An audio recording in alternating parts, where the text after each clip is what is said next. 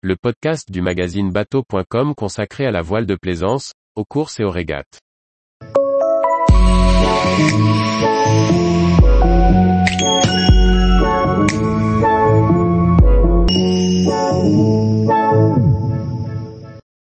Go Fast Sailing, aider des skippers en naviguant sur un bateau de course? Par Briag Merlet. En créant Go Fast Sailing, Charles Doiron vise deux objectifs. Aider à la découverte des bateaux de course au large, tout en aidant les skippers à boucler leur budget.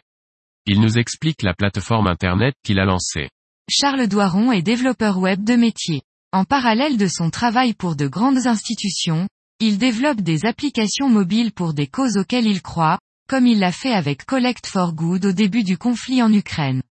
Le jeune homme de 35 ans est également planchiste très amateur et navigateur du dimanche. Mais la passion et la curiosité l'ont amené à mêler travail et loisirs en lançant Go Fast Sailing, comme il l'explique, c'est né très simplement. J'avais envie de monter un jour sur un IMOCA, mais ce n'est pas possible simplement. J'ai donc essayé de trouver une solution vertueuse. Le jeune imagine de connecter des skippers en recherche de fond et des amateurs en quête de navigation sur des bateaux de course.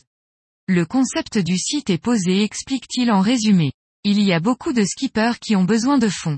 En même temps qu'une sortie on finance un projet, avec trois offres, en voile légère avec un coaching par un sportif réputé en windfoil ou wingfoil par exemple, une offre médium en mini 6.50 ou en classe 40 et une offre premium en IMOCA ou en ultime qui peut permettre d'embarquer de futurs sponsors potentiels. La première version de Go Fast Sailing est en ligne. Le jeune indique avoir consulté des juristes dans un domaine réglementé où la compétence d'un coureur au large n'implique pas nécessairement qu'il soit titulaire du diplôme adéquat pour embarquer des passagers à titre payant. Le lancement ne manquera pas de faire des remous. En l'état, Go Fast Sailing propose deux solutions. Dans le cas où le skipper dispose d'un brevet professionnel, celui-ci édite une facture pour la prestation effectuée.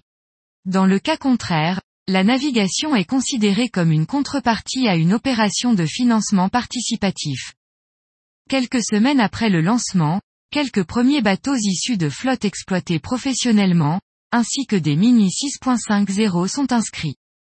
Si la légalité de ce go fast de la voile est confirmée, nul doute qu'il devrait accélérer rapidement. Tous les jours, retrouvez l'actualité nautique sur le site bateau.com. Et n'oubliez pas de laisser 5 étoiles sur votre logiciel de podcast.